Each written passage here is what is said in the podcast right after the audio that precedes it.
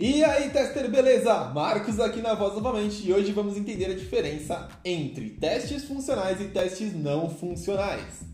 Se você ainda não conhece, escuta até o final para obter esse conhecimento e se você já conhece, fica até o final para melhorar as suas skills como QA. Não esquece de seguir o podcast do QA Club, o seu podcast ágil sobre qualidade. Bom, o que são testes funcionais, Marcos? Testes funcionais estão diretamente ligados ao funcionamento do sistema de acordo com o que foi especificado pelo demandante ou cliente. Esses testes são executados para garantir que a aplicação funcione de acordo com o propósito para qual foi desenvolvida.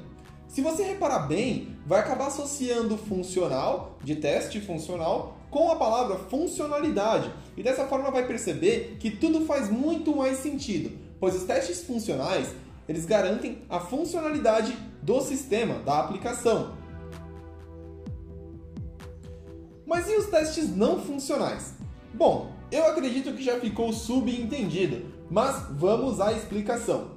Enquanto os testes funcionais cuidam da funcionalidade do sistema, os testes não funcionais são responsáveis por garantir itens como performance, segurança e escalabilidade da aplicação, assim como muitos outros que nós vamos detalhar daqui a pouco.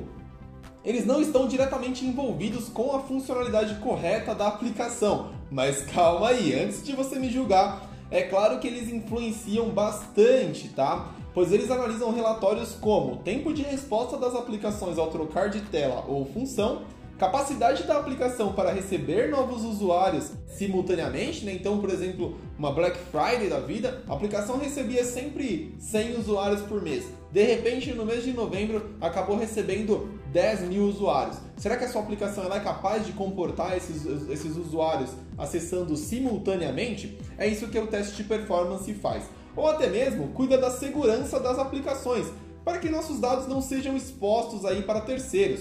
Então, agora que ficou bem claro para vocês quais são as diferenças entre esses dois caras, bora entender quais são as técnicas de teste que estão relacionadas diretamente com eles. Um abraço e até mais!